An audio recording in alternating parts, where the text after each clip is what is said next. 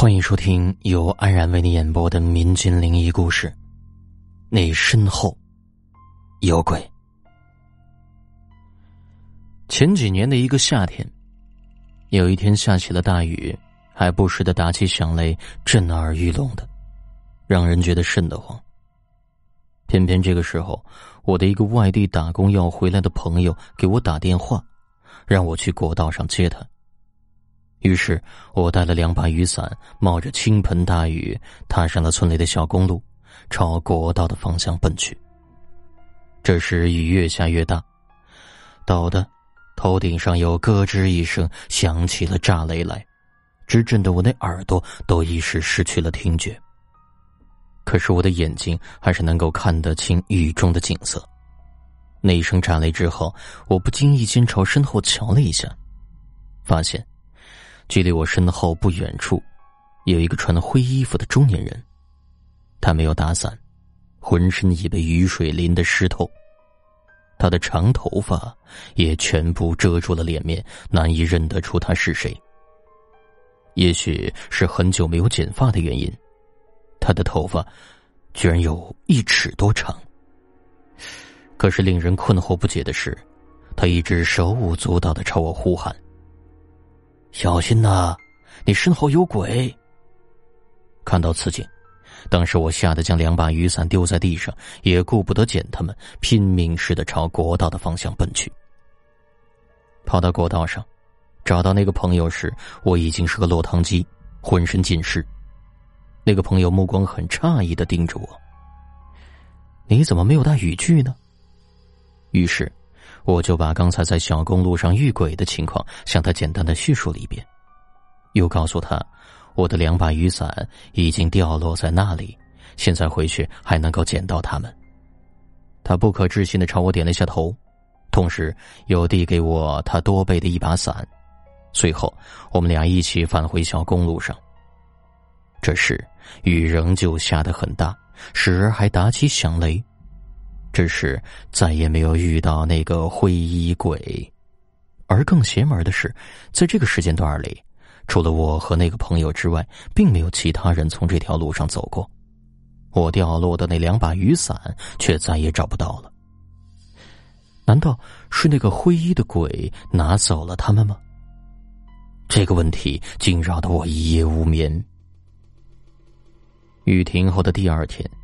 我在村里的路上遇到了老村长秦大爷，便向他详细的讲述了昨天我在雨中遇到了灰衣鬼的情况。秦大爷只听得脸色煞白，哆哆嗦嗦的说道：“几十年了，他又出来了。”操！我一听，愣了。他是谁？哎呀，几十年了。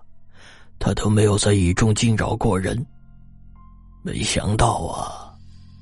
秦大爷叹了一口气，便把事情的经过向我讲了一遍。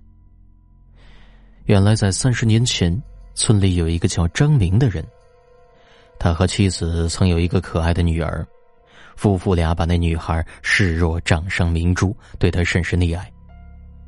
那个时候，女孩八岁，就在邻村的小学里上学。当时由于邻村的小学学习条件好，老师教的也好，村里的很多孩子都去邻村的小学校里上学。有一天，他去上学的时候，走到半路上，突然下起了大雨，并伴有响雷。当时他不知道要下雨，也没有带雨具，很快就被雨水淋成了落汤鸡。但是他还是跑到了一棵大树下避雨。就在他刚刚跑进大树下面的时候，只听天空中“嘎吱”响了一声炸雷，直震的天地万物都要跳动一下。炸雷过后，那棵大树的树干被劈裂了，他也被雷火残忍的击死了。当张明手里拿着雨伞赶来的时候，一切都迟了。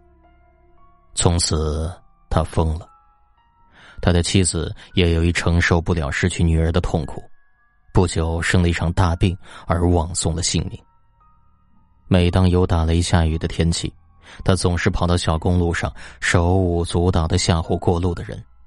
很多村民在雨天从小公路走过时，总会被他从身后扮作的鬼像吓得落荒逃遁。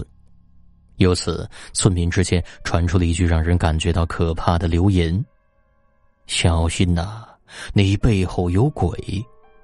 下雨天切莫再走那条小公路。”为了阻止他再去吓唬人，他的家人就把他关进了一个小黑屋子里，这一关就是几十年。